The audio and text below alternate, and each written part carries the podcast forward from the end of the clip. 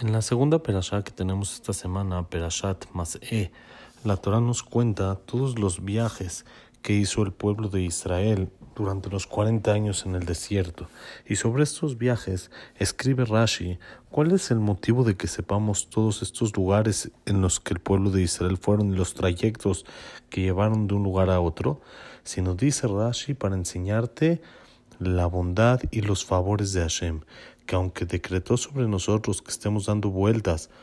en el desierto durante 40 años, no pienses que estos viajes fueron muy pesados y de lugar a lugar cansado y de forma muy muy delicada en la que no tenían descanso, sino no, únicamente hubieron 42 viajes durante los 40 años y casi todos se hicieron en poco tiempo, lo que quiere decir que la mayoría del tiempo estuvieron acampados. Y sigue Rashi dice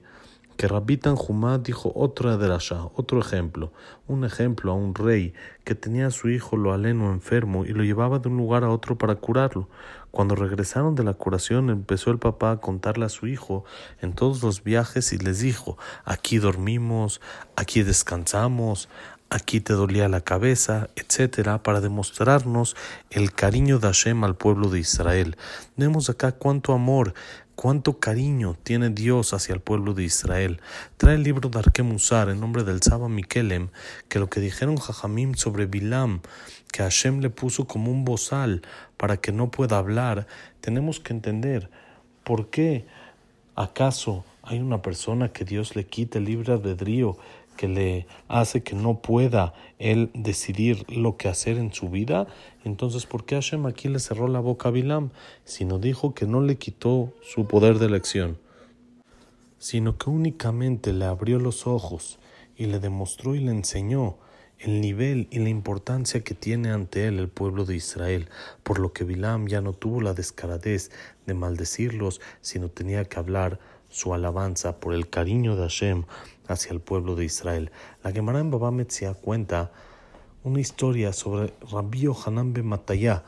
que él tenía unos empleados y le dijo a su hijo, perdón, él le dijo a su hijo que vaya a contratar unos empleados. Y él fue y quedó con ellos. Todo lo que los eh, datos del contrato y todo lo que les iba a pagar y quedó que también les iba a dar comida, la alimentación del día iba a ser a cargo de ellos. Cuando vino y le contó esto a su padre, le dijo Rabbi, Matay, Rabbi, Rabbi el Matayá, le dijo, hijo mío, ah, si es de que tú nada más les dijiste que les ibas a dar de comer y no les especificaste qué, aunque les hagas una seudá, un banquete, como el banquete de Shlomo Amelech en sus tiempos de más apogeo y de más resplandor, no cumples con ello, ya que esto, ellos son hijos de Abraham, Isaac y Jacob, al ser Yehudim, les tienes que dar muchísimo más. Vemos acá el nivel del pueblo de Israel, un empleado sencillo, que ni él mismo se valora y ni siquiera tendría ni se le ocurriría la idea de que le corresponde más que tal vez un pedazo de pan con algunas verduras o algo así. De todos modos, Rabbi Yohanan ben le dice a su hijo, si no quedaste con ellos qué tipo de comida, no alcanza aunque les des la mejor comida a un banquete como si fuera el de Shlomo Amelech. Si no ellos les corresponde como Abraham vino, ya que son hijos de Abraham, Isaac y Jacob, ya que este Raham, Rabbi Yohanan, él entendió ¿Qué significa un alma yehudí? Todo yehudí pashut, todo yehudí sencillo, entre,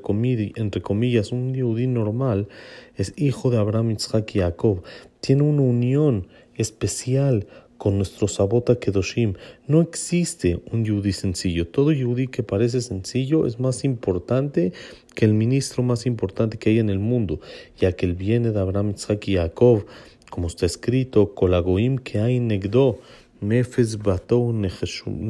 Nechshevulo. Todo Yehudí sencillo, él está amarrado aparte a la Torah Kedoshá. Y la Torah Kedoshá nos amarra con Hashem, nos une con Hashem y por eso todo Yehudí es muy elevado, sin límite. Por eso el amor de Akadosh Baruj al pueblo de Israel también es sin límite y cuenta todos los viajes que hicimos aquí descansamos, aquí dormimos, aquí te dolía la cabeza, etcétera, para enseñarnos que el pueblo de Israel somos muy, muy amados ante Boreolam y aunque tal vez hoy en día no se vea tanto esto en el mundo y no se descubra, cuando tengamos el zehut de que llegue el Mashiach, todos vamos a ver y todo el mundo va a entender el nivel y la importancia que tiene el pueblo de Israel y se va a cumplir en nosotros, Biyu Malachim o Maneja, y por la importancia del pueblo de Israel ante los ojos de Boreolam, que sea pronto en nuestros días. Amén, be amén. Shabbat Shalom, Meurach.